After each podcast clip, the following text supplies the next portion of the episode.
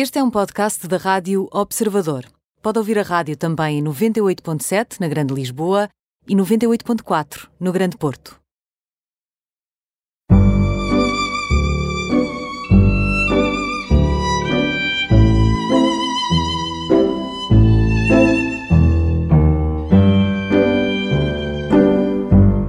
Constança Santos Silva, 18 anos feitos este ano, muito nova, várias vezes campeã do mundo de taekwondo, espero estar a, estar a dizer bem, e ligada a causas, uh, e muito ativa, muito dinâmica. Bem-vinda, Constança. Ah, obrigada pelo gostava, convite. Gostava de, que agradeço a presença, gostava de começar por perceber a motivação do taekwondo. Uh, para quem não conhece esta forma de arte marcial também, de que é que se trata e quando somos campeões do mundo, o que, é que, o que é que está por trás, o que é que temos que fazer e onde é que temos que chegar e com quem é que estamos ou contra quem é que estamos a competir. então, eu acho que faz sentido também começar por como é que eu fui parar ao taekwondo e como é que foi esta arte marcial que eu entrei. Um, quando, meu... quando, é que foi campeã do mundo? Em que anos? Eu fui, tive, tive títulos diferentes em 2015, 2016 e 2017. Ou seja, muito recentes. Exatamente. Quando uh, era muito nova, ainda mais nova. Precisamente. Eu comecei o taekwondo com 5 anos, levada pelo meu irmão. O meu irmão tinha a coisa dos ninjas. Eu queria experimentar uma aula e rapidamente dei por mim também, em vez de estar sentada no banco como devia ser, em pé, a imitar tudo. E depois de insistir muito, a minha mãe lá me pôs no taekwondo e passado algum tempo eu comecei a perceber que o taekwondo não era bem uma arte marcial como as outras, porque apesar de treinar a parte física, claro que é muito importante e termos as mesmas coisas que as outras artes marciais em termos de competição e o combate, as apresentações e tudo, também é uma arte marcial que trabalha muito a parte psicológica. E portanto eu sinto que através do taekwondo acabei por desenvolver valores muito importantes na minha vida e muito importantes até para começar depois o Thirst Project Portugal, como já lá vamos chegar, como por exemplo a integridade, o respeito, a disciplina, todos esses valores que eu acho que me têm ajudado bastante. E portanto. Então vamos por partes. Uh, há, uma, há uma arte marcial, há um, que é um desporto, que é uma, uma forma de competição e que ensina valores. Como é que, é, como, como é que isso se processa? É, então, os valores são ensinados porque nós dizemos muito, aliás, eu desde primeiro, quando comecei o taekwondo, sempre disseram que a STAT, que é o sítio onde eu treino, é uma escola de vida. E portanto, apesar de nas aulas nós estarmos a treinar, claro, a parte física, nós somos sempre, temos sempre um input de valores morais e coisas que são muito importantes na nossa vida. Uh, todos, aliás, dois em dois meses temos sempre um valor que é o valor em que mais focamos, como por exemplo a disciplina, que é obedecer ao que está certo, e temos sempre esses valores pelos quais nos ligamos, não só pela competição, de claro que a pessoa na competição tem que saber portar-se como deve ser e ter algumas coisas, mas que depois acabam por nos ajudar muito nas coisas fora do taekwondo, apesar de nós recebermos esse input quando estamos nos treinos, são coisas que chegam para fora. E isso foi muito bem, porque eu tinha, tive a sorte e tenho a sorte de ter um treinador muito bom que também. Como é que se chama? Pedro Tanger na STAT, artes marciais. e... Não há nada como um bom senti sentido de pertença. Completamente. E um, e um sentido de gratidão também, é um, é um bom treinador. Sem dúvida. Mas eu gostava de perceber ainda mais, descascar isso mais um bocado, ou seja, há, há movimentos, não é? E que se calhar quem vê de fora e não está tão, tão familiarizado acha que tem a ver com os ninja, não é? e, e afinal aquilo leva a uma elevação uh, moral, intelectual, uh, como é que isso se processa? Gostava sim, de insistir. Eu, eu, estes, estes valores eu sinto que entram um bocadinho nos atletas pela forma como os treinos são dados. Porque nós treinamos muito esta coisa da integridade que nos mais pequeninos vem a partir de momento em que pronto, o treinador agora está a ver do outro lado da sala e nós temos que continuar a fazer a coisa como deve ser. Ser retos, e depois, ser éticos. Exatamente. Ser e à medida que vamos. Não fazer batota. Lá está. E à medida que vamos crescendo também, os treinos começam a evoluir menos brincadeira para uma coisa um bocadinho mais séria, esses valores começam a ser levados como exemplos de vida. Nós falamos muito durante os treinos de exemplos de vida. E no Taekwondo nós temos os treinos tradicionais e depois também temos a opção de fazer o Leadership e o Legacy, que são dois outros treinos. O Leadership, pronto, tem mesmo esse nome, onde nós treinamos muita liderança. E é a partir daí que nós começamos a aprender como dar aulas e como tudo. E o facto de nós estarmos a dar aulas, estarmos a expor. Ser, e... ser modelo para alguém. Exatamente, estamos a ser o modelo de alguém. Eu lembro-me quando eu entrei no Taekwondo, os alunos de leadership era tipo, uau, tipo, eu quero ser como eles, eles são os melhores dos melhores. Eu acho que uma pessoa, ao pertencer a esse programa, sente também que está a ser. Mas porquê? Um, é... sente uma responsabilidade, porque sabe que está a ser visto visto e. Mas então, eh, e, e, como é que é? Uma pessoa chega lá e, e dá uma aula, ou houve uma aula, é, é uma coisa que tem a ver só com movimentos ou tem a ver com palavras e movimentos e palavras? Tem a ver um bocadinho com as duas coisas, tem a ver um bocadinho com as duas coisas, porque é a forma como nós fazemos os movimentos e tudo, mas é também as pequenas coisas que nos vão dizendo enquanto como? estamos a fazer os movimentos. Tenho que, tenho que falar para, para leigos e completamente ignorantes, como se fôssemos todos ignorantes nesta matéria. Estou a pensar qual é, é a melhor forma de, de explicar e conseguir fazer jus uh, ao tão bom que isto é porque eh, conheço alguns pais que não percebendo que os filhos não tinham habilidade uh, específica para nenhum desporto, uh, nem de equipa nem, nem, individual, acabaram por descobrir no taekwondo essa condição de elevação, superação, conhecimento próprio, conhecimento dos outros, a relação sem dúvida, com relação com os outros, muito isso. Nós temos também muitos, muitas crianças que entram no taekwondo porque têm essa mesma dificuldade. E às vezes os até pais... déficit de atenção e ali há um foco que é eu, treinado. Foi o meu caso, foi ah, o meu é? caso. Por exemplo, eu também tinha muito isso e quando eu chego ao treino, o nosso treinador faz as coisas de uma todos os treinadores, pronto, não é só o meu, não é? agora estou aqui a focar muito no meu, mas todos os treinadores dão um treino de uma forma em que focam muito para a coisa que estão a treinar agora. Se eu agora estou a treinar isto, eu tenho que me focar nisto, tenho que estar com atenção. E isso ajudou-me, por exemplo, a mim nessa, nisso do, da atenção. Eu sempre fui uma pessoa, estava sempre a ver tudo o que é que se está a passar à volta. E quando estava no taekwondo, exatamente, tinha mil coisas a passar pela cabeça. E quando estava no taekwondo, sempre tive a coisa de eu tenho um foco. O meu objetivo agora é fazer X pontapés em um minuto. Então agora eu tenho que me focar e vou trabalhar para conseguir chegar a este objetivo. Ou agora eu vou fazer um combate e o meu objetivo é marcar 5 pontos neste combate. E aí já estou a trazer também muitos outros valores porque já estou a trabalhar com outra pessoa. E estou também no combate a ter certeza que eu estou a dar o meu melhor, mas tenho que permitir que o meu parceiro também consiga fazer o melhor. E eu, eu sinto muito que o Taekwondo melhora bastante a nossa relação com as outras pessoas porque apesar do taekwondo ser um desporto individual, como óbvio, nós Muito na competição, competição estamos em individual, nós trabalhamos muito, muito em equipa e fazemos muito, temos muito espírito de equipa de ajudar uns aos outros e mostramos para os outros saberem e queremos aprender uns com os outros. Portanto, apesar de ser um desporto individual, os treinos são uma coisa que é muito de equipa. Então, e daí é uma competição em que uma pessoa se sagra, se consagra como campeã do mundo, o que é que acontece? O que, é que, em que como é que é essa competição? Uh, ora, muito bem, então, uh, eu comecei a competir um bocadinho mais à séria quando tinha 14 anos, acho que foi, primeiro, foi o primeiro ano em que tive um título europeu. E foi um bocadinho a primeira vez que eu comecei a perceber como é que era a competição à séria onde é que era? e como é que era onde o é, mindset. Onde é que era a competição? Foi na República Checa, em Praga. Foi, ganhei um título europeu e foi senti, voltei para cá com uma motivação, com uma motivação completamente diferente. Um, em que é que uma pessoa é melhor do que todos os que estão a competir? Foco. Eu acho que é muito tem, o, tem a ver Ou com seja, o foco é um treino no mental treino, também. completamente e o mindset quando a pessoa entra entra no ringue é deixar que nada do que está à volta nos pode distrair por muito que estejamos com as maiores preocupações que for nesse momento temos que estar focados em fazer a apresentação se for no caso das PUMCs que é pronto as formas que nós apresentamos em frente aos juízes se for nesse caso, é focado em fazer a apresentação, como aprendemos com os pormenores todos. Se for no combate, estar preocupados em ler o adversário, ver o que é que podemos fazer. Portanto, há uma parte que é como se fosse uma espécie de uma dança, uma exibição de Exatamente. movimentos, e há uma parte que é combativa. Com- Exatamente. Taekwondo tem mu- muitas varia- variáveis, essas são as principais. E depois temos isso também com armas. É a mesma coisa. E Que tipo depois de te- armas sabres? Eh, então, na- quando é as apresentações frente aos juízes, temos, por exemplo, o sabre, também é uma das armas, mas temos as matracas, como vêm as tartarugas ninja fazer, muito essas ideias que vêm daí, os bastões e katana, são assim as armas principais. Depois, quando é o combate, temos o combate de bastão, que é uma das minhas coisas preferidas, que é hum, com um bastão curto. E depois temos também a parte das apresentações que vai mais para o XMA, que é o Extreme Martial Arts, que é as apresentações com mortais e a tirar as armas ao ar, assim, uma parte mais um bocado nós gostamos de dizer que é para o espécie show off. de, uma espécie de eh, como é que se chama aquela não é Angelina Jolie mas É, eh, do, do mesmo género. assim. como é que se chama aquela que é uma, uma atriz muito conhecida que faz esses movimentos eh, não me lembro Agora não estou a ver, agora não estou a ver quem é. que pena mas pode ser que pode ser que algum de nós alguma de nós agora se, Se lembre. Mas olhando para si, Constança, uma miúda giríssima, muito nova, com ar eh, completamente feminino, nunca, eu nunca diria que é uma campeã eh, mundial de, ar- de uma arte marcial. Hum, é engraçado perceber como é que isto pode levar longe, como é que isto pode ajudar a focar, como é que isto pode ajudar a ser melhor pessoa.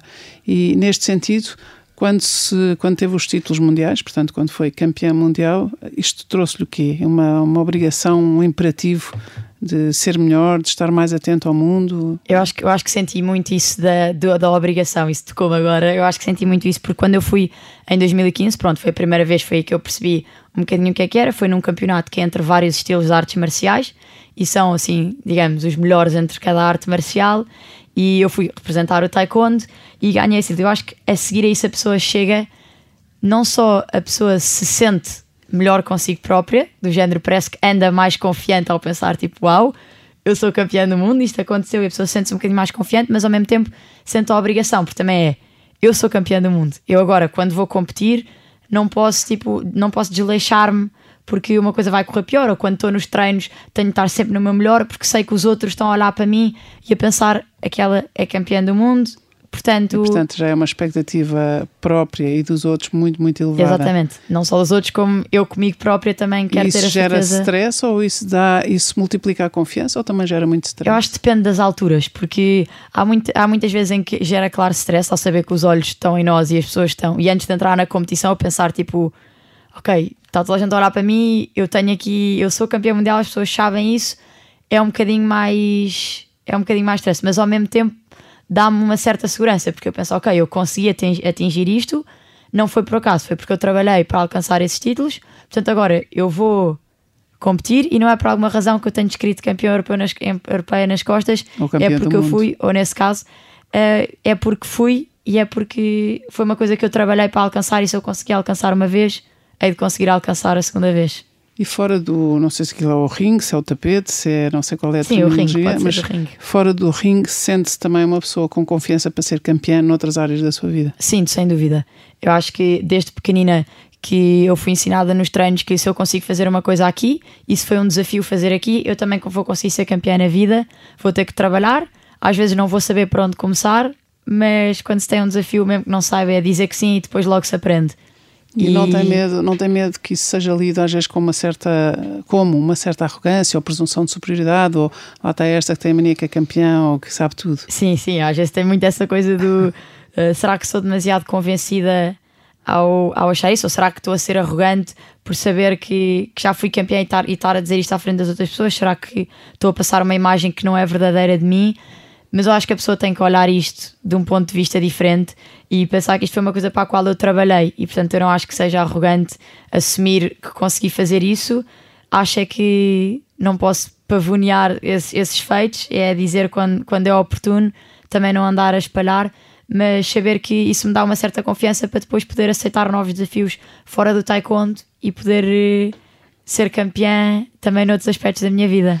Oh, Constança, e, e há bocado falávamos da confiança que gera confiança, é que multiplica a confiança noutras áreas da sua vida. Onde é que sente que, uh, partindo de uma, de uma base, de uma miúda que tinha algum déficit de atenção ou dificuldade em focar-se, uh, de uma miúda que ia só porque o irmão gostava das tartarugas ninja e de repente converte-se em campeã europeia, campeã uh, mundial, e isso traz-lhe foco para a vida, traz-lhe confiança, um outro patamar e traz-lhe também essa responsabilidade ou, essa, ou esse imperativo, essa demanda interior para fazer cada vez melhor, mais e melhor. Isso, isso leva onde? Eu acho que a primeira vez que eu comecei a sentir isso um bocadinho do que estamos a falar agora foi quando eu cheguei a Cinto Preto, porque foi aí que eu dei o primeiro salto e que já comecei a pensar, eu sou Cinto Preto, as pessoas olham para mim de uma forma diferente. Eu acho que foi a partir daí que eu comecei a ter um bocadinho mais atenção ao que é que se passava à minha volta e não só a mim e ao que eu queria fazer. E portanto, eu acho que. Então, agora, o melhor exemplo é mesmo quando fui começar o Thirst Project Portugal. Eu acho que levei muitos destes valores que aprendi no Taekwondo ao longo dos anos. Aliás, o que eu disse há bocado de quando temos um desafio, por muito não saibamos por onde começar, é dizer que sim e depois ir aprendendo. Foi uma coisa que o meu treinador me disse desde pequenina e a partir do momento em que a pessoa também começa a dar aulas, a ter a experiência de estar a comunicar com outras pessoas ou dentro da organização de alguns eventos, a pessoa aprende coisas que depois vai aplicar para fora. E, e, e isso quer dizer que ao, o facto de dar aulas, no fundo, ser mestre, ou professor? Sim, professora, professora. Professora. E, e, se calhar ter começado a ser professora aos 16, 17 anos? Eu comecei a dar aulas com 15 anos, sim. Com 15 anos, a pessoas da mesma idade ou mais velhas? Uh, mais novas, da mesma idade e mais velhas. E portanto aí há que ganhar o respeito, a confiança dos outros, Sem multiplicar dúvida. a confiança, projetar a confiança nos outros e, e também é juiz Sou, é? exatamente. Portanto, são tudo, digamos assim, que há uma hierarquia e são cargos de muita responsabilidade. E, e isso, como é que isso trabalha no seu coração? Como é que isso trabalha no seu dia a dia? Uh, o que é que os outros, quando os outros estão consigo, o que é que sentem? Sentem que é só dinâmica, ativa, atenta aos outros? Ou sentem que é uma espécie de super, super miúda? eu acho que isso de ser juiz até é um ponto interessante, porque quando a pessoa, quando a pessoa é juiz, sente muito que tem os olhos não só dos atletas e dos alunos que a pessoa está habituada quando está a dar aulas, mas também dos pais e das pessoas que não estão dentro do taekwondo, não estão dentro do taekwondo e estão também a olhar e a perceber ok, esta miúda Portanto, está é uma responsabilidade está enorme. Lá está, enorme. é uma responsabilidade um bocadinho acrescida. E eu acho que o facto de ser posta nessa situação em que tenho a certeza que tem, aí não posso mesmo não estar com atenção, porque se eu faço um erro ou não reparo num ponto, é, pode significar que uma pessoa que ganha já não ganha e ser injusta em certa situação. E eu acho que isso aí foi também uma coisa que me permitiu depois ter a certeza que na vida também às vezes tem que estar atento aos outros e ser uma pessoa oh, dinâmica. Constança, o facto de ser tão nova, ter feito 18 anos este ano e de ter uma cabeça e uma, e uma, e uma perspectiva e um conhecimento próprio já tão afinados, isso às vezes não, não alcança. Uh, eu acho que não, porque eu gosto de ser assim. Acima de tudo, eu gosto muito de ser uma pessoa que nunca está parada, gosto de estar sempre a fazer coisas, sempre a envolver-me em novos projetos e por isso eu acho que não. Mas eu acho que há pessoas que lidam com isto, se calhar, de uma forma um bocadinho diferente. Mas como eu sempre fui assim. Então, então vamos ao Thirst Project. Uh, Portugal e, e, primeiro perceber como é que isso como é que aconteceu na sua vida e como é que isso mudou a sua vida e está a mudar a vida de tantas pessoas. Então, o Thirst Project começou, Portugal começou porque eu, como qualquer adolescente da minha idade, não é? Passo muito tempo nas redes sociais e um dia estava no Instagram e vi na pesquisa uma fotografia de uma mulher eh, vestida de roxo, lembro-me perfeitamente, que dizia: Esta é a Juliet, a Juliet tem sida, perdeu o marido e os filhos para esta mesma doença e toma conta de várias crianças órfãs de sida. Todos os dias costumava andar várias horas para ir buscar água para a sua comunidade. Felizmente, agora, devido ao trabalho do Thirst Project, já não tem que o fazer e pode trabalhar para sustentar estas crianças. Eu fiquei a pensar: o que é que é o Thirst Project e como é que eles estão a resolver um problema que a maior parte das pessoas nem sequer sabe que existe. Eu nem tinha muito, eu sabia que isso ia falta água, mas não tinha muito noção falta da gravidade falta de água do potável. problema. Exatamente. E, e então eu fui pesquisar um bocadinho mais sobre essa página, o Dito Thirst Project, e descobri nesse dia que o valor era mais de 663 milhões de pessoas não tinham acesso à água potável todos os dias por todo o mundo. Isso é Brutal. brutal. Era como se isso fosse à escala de Portugal, digamos que o mundo se reduzia a Portugal, era como se um milhão de pessoas em Portugal não tivessem água. Isso à escala do mundo vai para 663 milhões de pessoas. E eu pensei, eu tenho que ajudar, como é que eu me posso envolver? Mandei um direto a dizer: Olá, meu nome é Constança, eu gostava de ajudar, como é que eu posso ajudar, como é que eu posso fazer a diferença e ajudar estas pessoas que não têm água.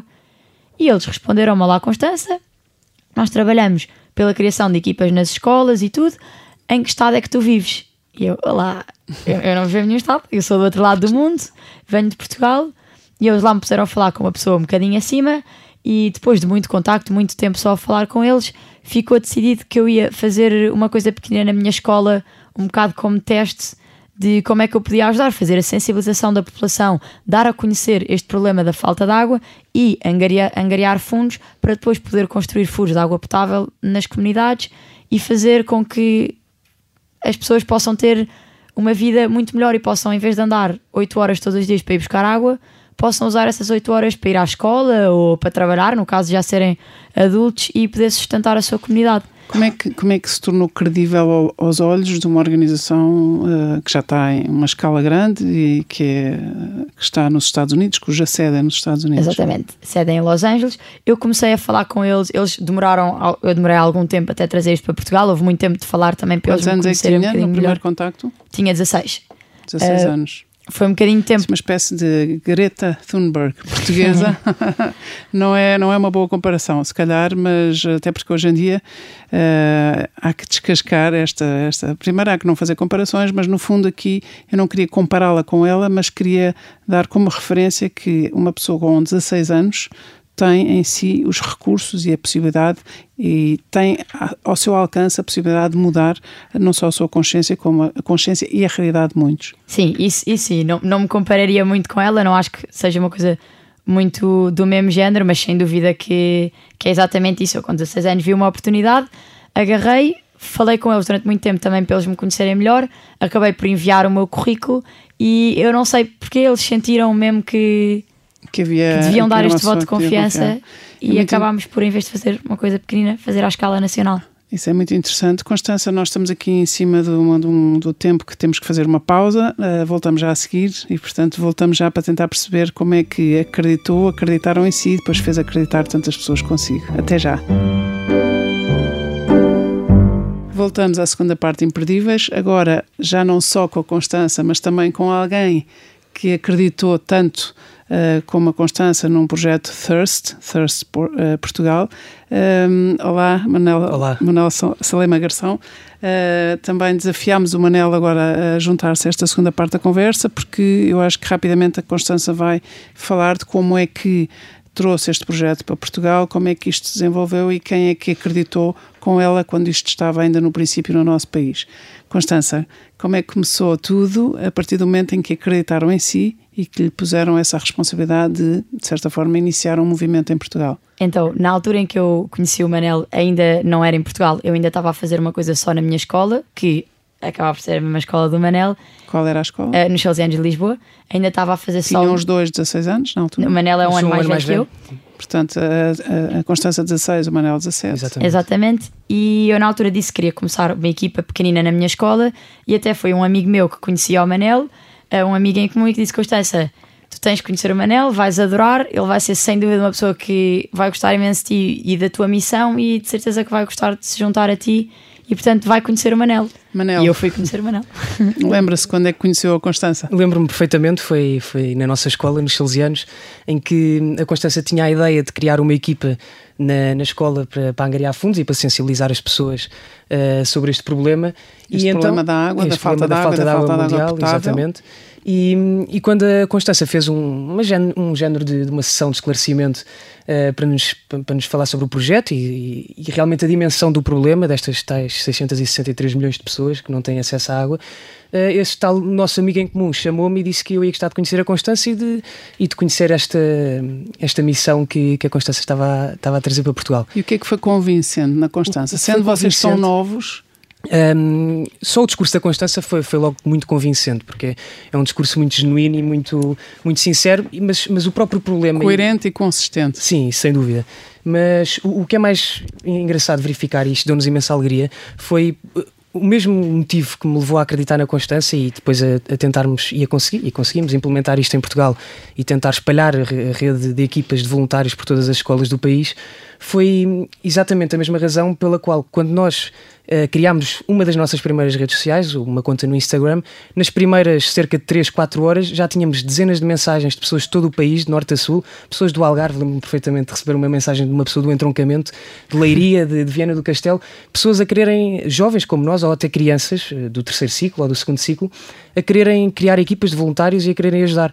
E portanto, às vezes as pessoas perguntam-nos muito um, e até nos elogiam a dizer obrigado por serem pessoas diferentes, por, por se preocuparem com estes problemas e por realmente estarem um, a, a, a, ajudar a sociedade e a, e a, e tentar melhorá-la e a contribuir para um mundo hum. melhor. E eu, eu, digo sempre, não, nós não somos pessoas diferentes, o, lá está, esse é o problema. É que eu por acaso Sim. tive a sorte de ser confrontado com a Constância que me apresentou esta solução para resolver este problema. E, e quando nós confrontámos o resto do país através das redes sociais com este problema, as pessoas quiseram logo ajudar e foram muito rápidas a querer juntar-se a nós. E portanto, eu, acho é, que... eu, eu, não quero, eu não quero mesmo fazer comparações com o fenómeno Greta Thunberg, porque não há comparação possível. A única, a única referência que eu tenho aqui é a idade.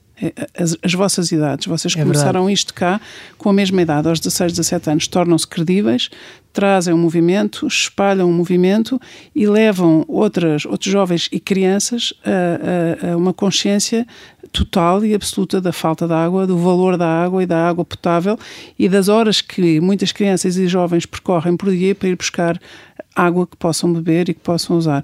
E isso é extraordinário. Portanto, não há comparação, mas há uma referência aqui. Sim, é... a referência da idade é sem dúvida importante, até porque quando nós tentamos falar com empresas e com outro género de parceiros que quando dizem a idade que têm, parcerias, eles ao verem a nossa idade eh, parece que transmitimos uma maior credibilidade do que se fossem ah, adultos é a apresentar o projeto, mesmo que o projeto fosse igual e tivesse o mesmo grau de transparência. Isso é muito bonito. Isso, isso. ajuda-nos muito.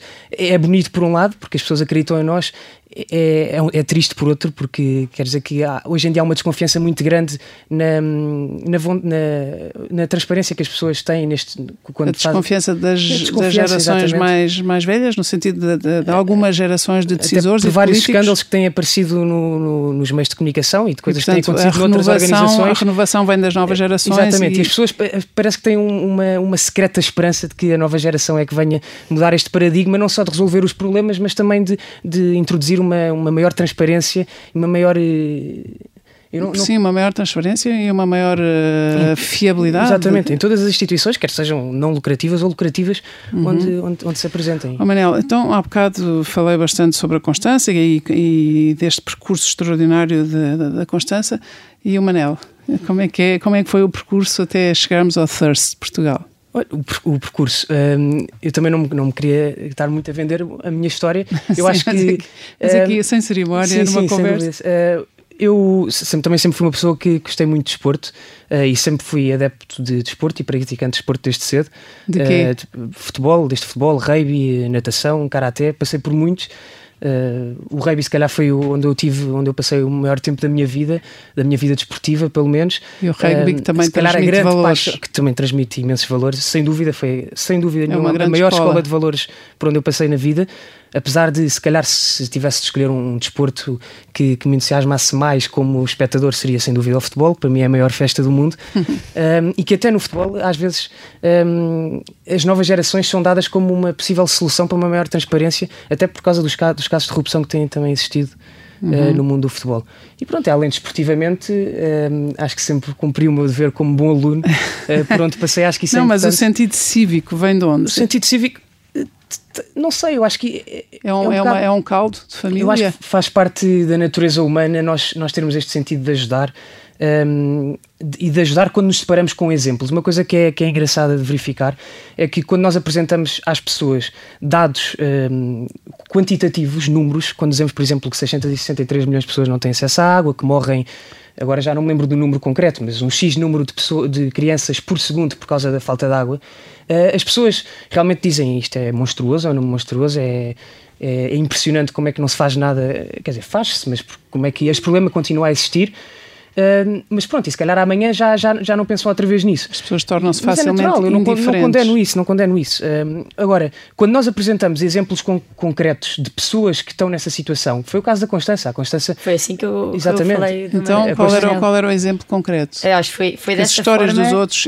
O Manel foi uma das pessoas que me ajudou a perceber que, que não só valores, como histórias reais, era o que influenciava mais, porque foi, demos uma apresentação pequenina nos shows. Primeiro foi essa sessão de esclarecimento, em que eu contei algumas histórias e vi a reação das pessoas completamente diferente quando ouviam os valores, quando ouviam, ouviam uma cara e um nome. Foi a história da Juliet que me fez ajudar, foi aquela história da há bocado, e foi também uma história de um rapaz chamado Damon que andava todos os dias para ir, para ir buscar água e houve um dia que foi buscar água a uma poça, bebeu essa água, deu água também à sua mãe, água, claro, suja, infectada com muitas doenças, e a seguir vomitou. A equipa do Thirst Project estava lá para o ajudar, que tinha um parasita no estômago. Se não estivesse, pronto, tinha Damon tinha morrido, talvez a, tua, a, sua mãe provavelmente também. E eu reparo, até agora reparei a contar estas histórias, as pessoas ficam com uma com uma reação diferente e marca, de certa forma, não só ser uma história real, mas também de verem a cara dessa pessoa e verem o nome dessa pessoa e as pessoas identificam-se e pensam se fosse eu nesse lugar como é que era. E quando ouvem os 663 milhões de pessoas, pensam, ok, isso é um número enorme, mas não se conseguem pôr do lado dessas 663 milhões de pessoas. Mas conseguem-se perceber... pôr ao lado de um Damon, de uma Leslie. Lá está, exatamente. exatamente. E se me permitir só que acrescente uma coisa, é que além de, de, de exemplos verídicos uh, serem muito mais impactantes do que, do que números, exemplos verídicos que nós conhecemos ou que estão mais perto de nós, muitas vezes ainda são mais, mais uh, que têm, têm mais impacto. Mais gritantes. Na, mais gritantes. Uh, pelo menos na, na, visão que as pessoas têm dessa, dessas histórias e dessas pessoas. Uh, e por isso nós somos muitas vezes confrontados, às vezes quando estamos expostos publicamente em eventos e, e pessoas passam por, por nós e dizem, mas há tanta gente para, para, ajudar em Portugal, porque é que estão a ajudar lá fora, na Swazilândia, que neste momento é o nosso objetivo, é até 2022 dar água uh, a todas as comunidades da Swazilândia, uh, porque não ajudar cá? E, e, nós, nós não, não criticamos essa dúvida que as pessoas, que, que as pessoas sentem, que é porque, é, porque é natural, é legítimo, é, faz parte da própria da, da natureza humana que nós uh, sejamos mais sensíveis a, a, a casos que, que, estejam mais perto de nós. É a mesma coisa que uma, um membro da minha família estar a morrer à sede e um membro do bairro ao lado estar a morrer à sede, eu vou mais depressa ajudar a minha família e isso, isso não é nada condenável. Um, mas, mas, aqui o que é que vos move para ir tão longe? O que nos move para ir tão longe é, ou seja, mesmo não pegando no facto de só porque pessoas uh, não, não serem nossas vizinhas e não estarem ao nosso lade, não precisarem de ajuda, porque realmente há mulheres e crianças a morrer à sede nessas comunidades que nós ajudamos, nós estamos, eu, eu pelo menos convenço-me disso, que estamos mesmo a ajudar muito a, sociedade civil e, e Portugal ao, ao fazermos isto, porque o que nós Quer dizer, o movimento associativo é a raiz de uma sociedade civil. E, portanto, nós, a partir do momento em que criamos uma associação, jovens e crianças também, que, que, estão envolvidas, ultrapassamos as burocracias todas, que então em Portugal são enormes Sim. e excessivas, para criar uma, uma associação Só aí legal. já são campeões olímpicos também. Exatamente, aí também. Uh, a vontade olímpica é, que, miúdos, quem participa. Miúdos, 16, 17, 18 anos a contornar a burocracia já é, já é, A vontade de quem participa no, no, no Thirst Project Portugal é sempre olímpica, eu acho. e, e pronto, porque nós também tivemos, tivemos de tornar esta associação legal, porque apesar de, de o facto de sermos jovens transmitir uma maior transparência aos nossos parceiros, uh, se não formos uma associação legal, isso aí acaba por. Credível. Por, é? exatamente, acaba por reduzir um bocado a credibilidade. Então, no, e, no, terreno, no terreno, e se calhar agora interrompi um bocado, mas só para sim. perceber o que é que neste momento o que é que é o Thirst Portugal. Exatamente, era isso que eu estava a reparar que nós também ainda não tínhamos chegado é, muito a esse é. ponto. É porque as pessoas, as pessoas já estão no isso. pico máximo da curiosidade. Exatamente. Quem, quem não sabe sabe? Portanto, Mas foi bom, foi bom, assim pode Sim.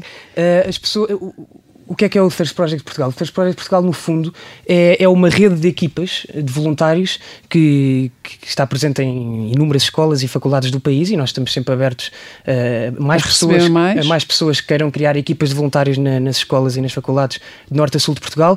E o objetivo é que essas pessoas uh, façam campanhas de sensibilização para este problema, que façam com que as pessoas ganhem uma maior consciência cívica do que é uh, o problema da falta de água no mundo e também, obviamente, angariar fundos no, para que. E, e, para além dos fundos, também uma maneira de consumir água de uma forma mais inteligente, mais sim, ecológica. Claro, sim, a sensibilização depois, as próprias pessoas acabam por, por se sensibilizar a elas próprias e, e acabam por, por, mudar os seus hábitos quando, quando se deparam com estes casos. Uh, porque realmente é gritante a diferença entre a quantidade de água potável que nós usamos e que uma pessoa em África, mesmo aquelas que têm acesso à água potável no dia a dia, usa. Mas para que é que servem os fundos? Também é importante.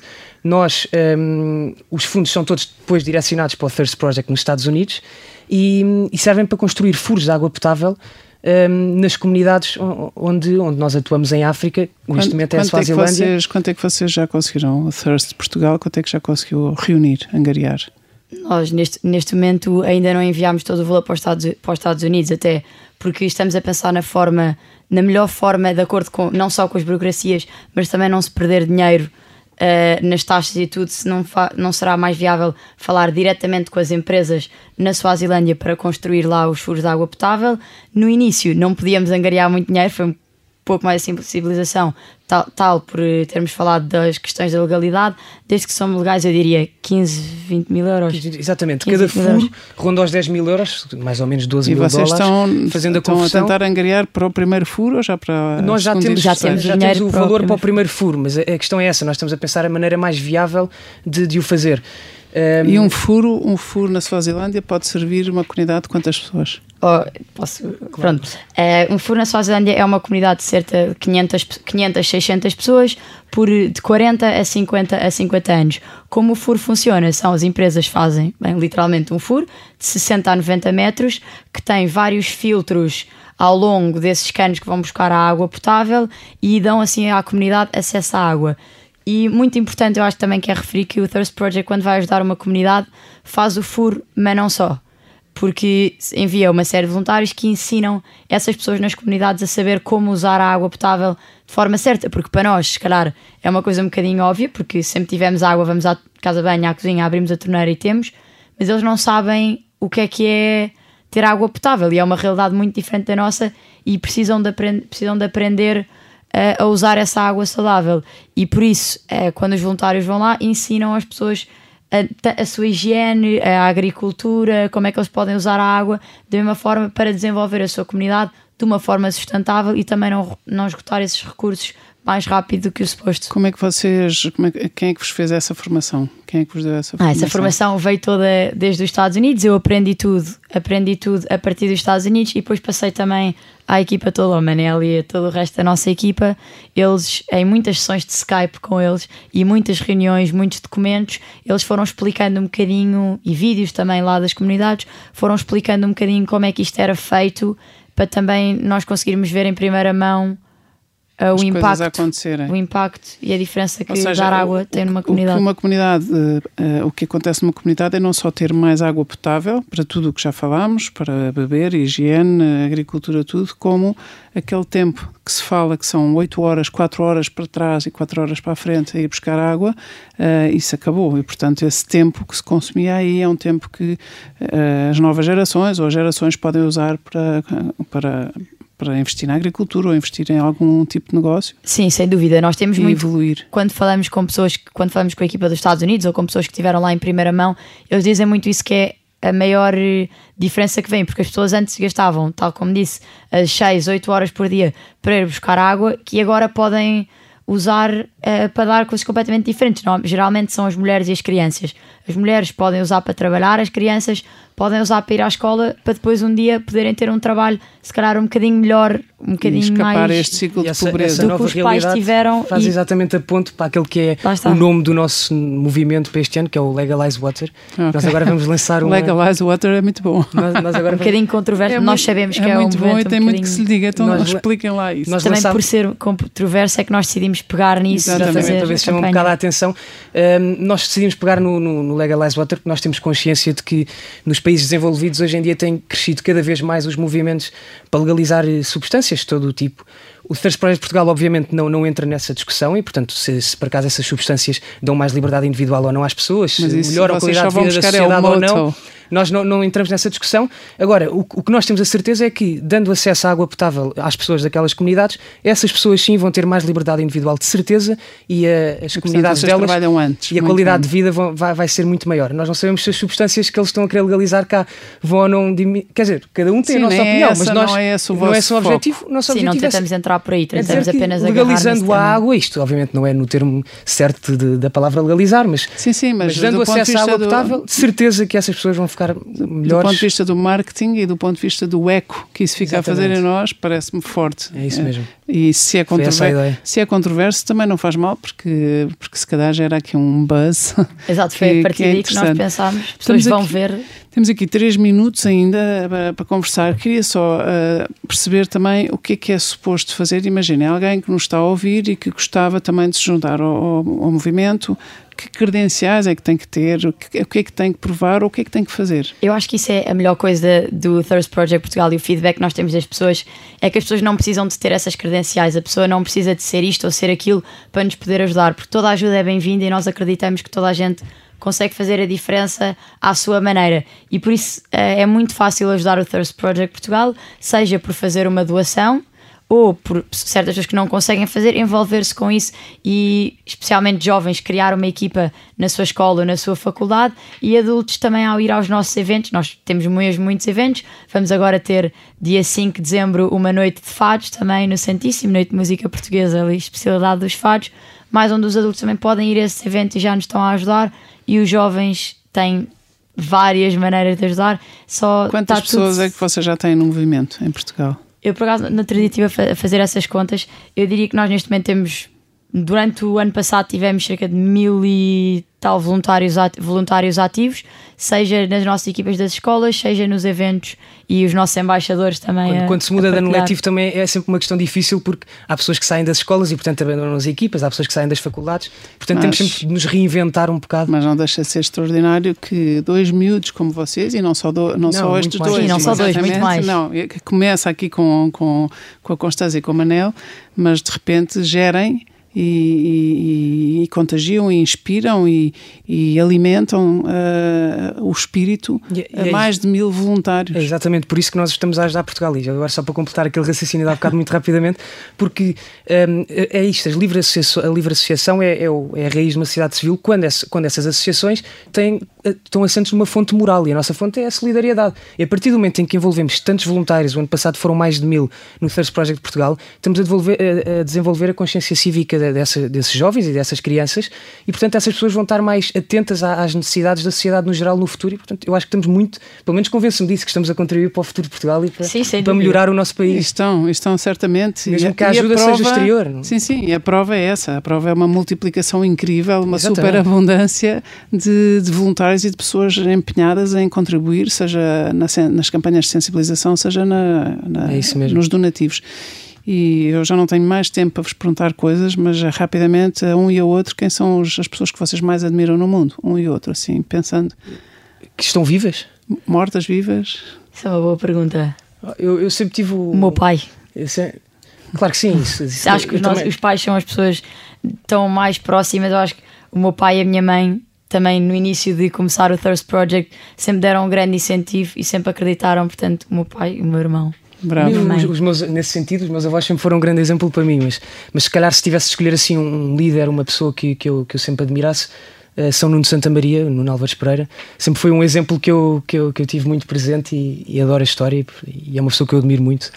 Que maravilha. Também Eh, contribuiu muito para a sociedade civil portuguesa.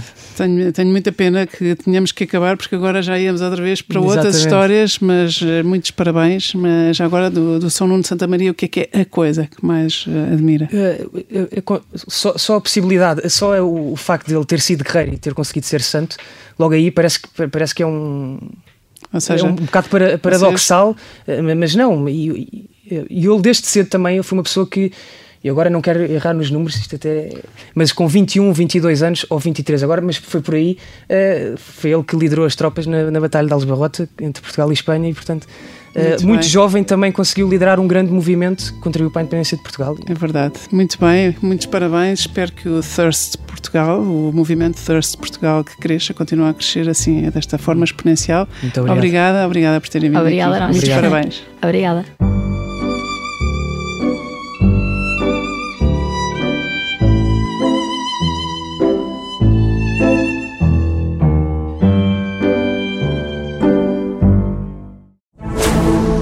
Rádio Observador.